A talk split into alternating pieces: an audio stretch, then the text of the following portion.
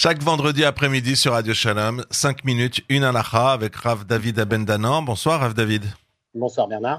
Alors, chaque vendredi, en fait, sur Radio Shalom, on essaye de voir avec vous une halakha très concrète, toujours liée à quelque chose. On a fait beaucoup de choses sur euh, le confinement, toujours liée à quelque chose que l'on vit euh, au quotidien, chacun d'entre nous. Et aujourd'hui, vous avez choisi de faire tout le contraire, de choisir l'une des halakhot euh, les moins probables dans nos vies de tous les jours, parce que c'est aussi l'une des plus incompréhensibles. C'est la fameuse histoire, je pense que beaucoup de gens vont reconnaître, de quelqu'un qui trouve un nid.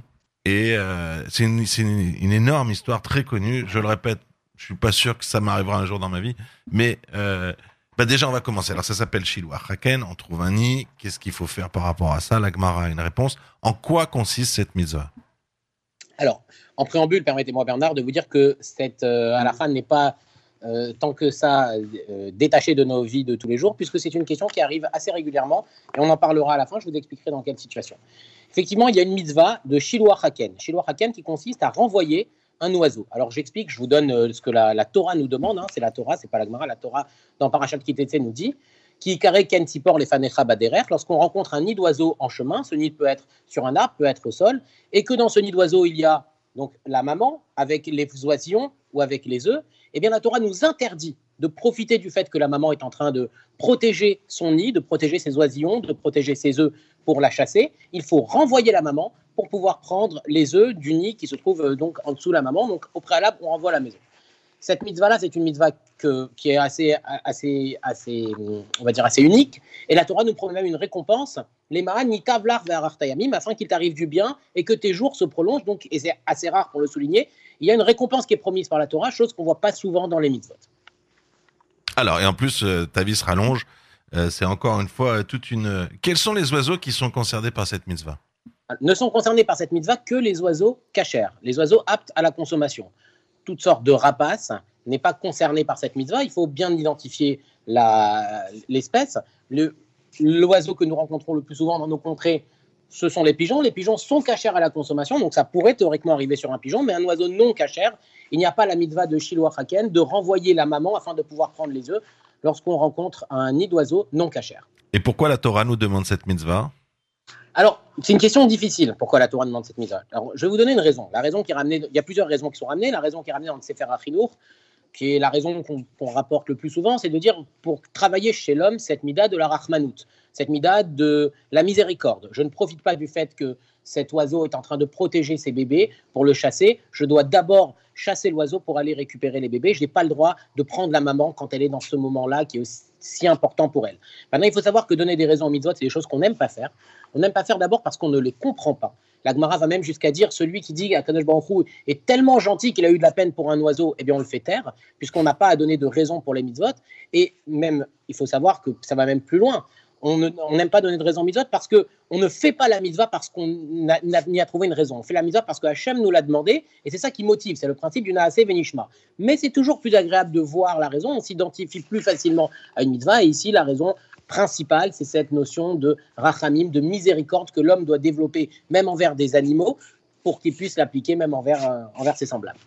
Ok, mais alors si j'ai pas besoin des œufs ah, C'est une grande question. Si j'ai pas besoin des œufs et que se présente cette mitzvah aussi exceptionnelle devant moi, donc je rencontre un nid d'oiseau. Sur ce nid d'oiseau, il y a la maman, il y a les œufs, les poussins en dessous. Est-ce que je dois quand même renvoyer la maman pour prendre les, œufs? Alors il y a différents avis dans la halakha, hein, vous savez, comme toujours, c'est pas aussi simple. On a d'un côté l'avis, euh, je ne vais pas donner de nom maintenant, vous, vous, rentrez dans plusieurs noms. On a un avis qui nous dit que si j'ai pas besoin des œufs, eh bien, je n'ai pas à faire cette mitzvah, puisque cette mitzvah ne concerne que celui qui a besoin des œufs. On a d'autre côté plusieurs poskim qui pensent que non, la mitzvah s'applique quand même, même si j'ai pas besoin des œufs. Et on a même un extrême encore plus loin, c'est le Harizal dans le Shahar Ragil Goulim, qui nous dit qu'un juif doit, dans sa vie, accomplir toutes les mitzvot, et y compris la mitzvah de Shiloh Haken. Et donc lui, il dit même que un homme doit même être à, l'affût d'essayer de trouver un nid d'oiseau pour pouvoir accomplir au moins une fois dans la vie cette mitzvah. Donc on a les trois avis, les trois avis se, sont présents dans la halakha par rapport au fait de celui qui n'a pas besoin ni des oisillons ni des œufs. Alors, il y a pas mal de gens qui nous écoutent, qui ont des pavillons, par exemple. Euh, on a tous ceux qui sont euh, également dans les régions, qui ont plus la chance euh, que nous à Paris d'avoir d'avoir des maisons et donc de trouver des nids d'oiseaux. Je trouve un nid d'oiseau, j'essaye d'être concret, par exemple sur mon balcon. est-ce que je peux faire cette mitzvah si c'est pas sur un arbre? Alors, là, on, arrive au, fond de la question. Sachez qu'il y a beaucoup d'appels dans ce sens, hein, des gens qui voient, surtout dans ces périodes de confinement où la nature a repris un petit peu ses droits, des nids d'oiseaux qui se mettent un peu partout, y compris sur les balcons et sur les terrasses. Est-ce que je peux accomplir la mitzvah Alors là, il faut comprendre qu'il va y avoir plusieurs problèmes. D'abord, cette mitzvah ne peut se faire qui dit carré, c'est écrit dans le passage. Donc de façon fortuite. Si j'ai organisé la présence d'un nid, je ne peux plus accomplir la mitzvah. À part ça, il faut que le nid d'oiseau soit bas derrière, soit en chemin. En chemin, cela vient exclure une propriété privée. Là-dessus, il y a une différence d'avis entre une marloquette entre le Grotte Moshe et Rabben Sion ou de savoir est-ce que je peux dire j'abandonne l'endroit pour pouvoir accomplir la mitzvah? Il y a les deux avis existent. Certains disent oui, j'abandonne, je ne veux pas être zoré, je ne veux pas euh, que, ces hommes m'appartiennent. Du coup, bien qu'ils soient chez moi, ils ne m'appartiennent pas. Il y en a qui disent que ça marche, d'autres que ça marche pas.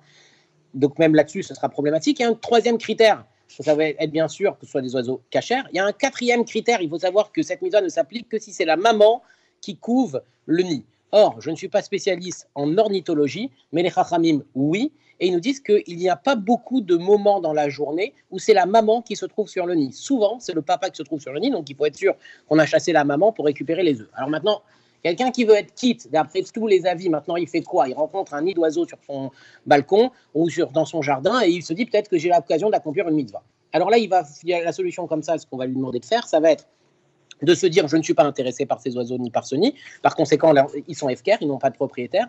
Et accomplir la mitzvah juste en chassant la maman, en lui faisant peur, en tapant des mains ou alors en faisant un peu de bruit, en s'approchant.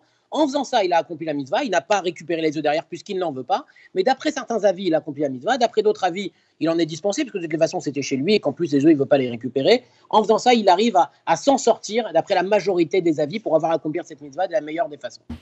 J'adore, j'adore moi les, les juifs. C'est-à-dire, pour pouvoir faire la mitzvah, je vais taper dans mes mains pour déranger une mère alors que j'ai pas besoin de lui prendre ses œufs, uniquement parce que j'aime tellement la mitzvah que je veux le faire. Mais alors, c'est tout le contraire. On a dit ne sois pas méchant avec la mère, bah laisse-la tranquille avec ses œufs, puisque l'idée c'est d'apprendre à être gentil. mais non, mais j'aime tellement la mitzvah que, je veux le faire. J'avais été réticent à donner une raison aux mitzvot, parce que les mitzvot on les accomplit parce que Baruch nous a demandé. Mais rassurez-vous, la maman, elle reviendra sur son nid. Ah en revanche, bah. s'il a réellement besoin des œufs, là, il a peut-être la possibilité d'accomplir la mitzvah s'il trouve le nid dans la rue, ou là, d'après tous les avis, il peut accomplir la mitzvah. Alors, si c'est aussi important que ça, il doit y avoir une bracha. Effectivement, puisque c'est une mitzvah, eh bien normalement on devrait faire la mitzvah, la bracha de Hacher Kideshanu Bamizotav Vetivanu al Shiloh Haken. Et d'après certains avis, notamment le Ra'avad, on fait cette bracha. D'autres poskim, en très, en, très grand nombre, nous disent qu'il n'y a pas à faire cette bracha. Et une des raisons qui est ramenée, c'est parce qu'on ne fait pas de bracha. Vous vous rappelez ce que je vous ai expliqué tout à l'heure, que ça ne peut se faire que si c'est une rencontre fortuite. Et on ne fait pas de bracha sur quelque chose qui n'est pas organisé. Et on a un principe, ça fait que brachot les dans un doute entre s'il faut réciter ou non la bracha, on ne la récite pas. Par conséquent, lorsqu'on accomplit cette mitzvah exceptionnelle, eh bien, on ne fait pas la bracha de Hachar Kidishanu, mais on peut quand même avoir l'intention de se dire voilà, je me rends quitte de cette mitzvah, d'autant plus que d'après l'avis du Harizal, il faut, chaque juif doit faire dans sa vie le maximum de mitzvot, même, on va dire, les faire au moins une, toute une fois, et eh bien se dire voilà, j'accomplis peut-être maintenant cette mitzvah de Shiloh Haken, mitzvah qu'on n'a pas souvent l'occasion d'accomplir. Rav David Abendanan, chaque vendredi après-midi sur Radio Shalom, 5 minutes, une halakha. Et là, on a appris qu'est-ce qu'on fait quand on trouve un nid avec une maman et des œufs. Incroyable question. Rav David Abendanan, je vous remercie. Shabbat Shalom. C'est moi qui vous remercie. Shabbat Shalom.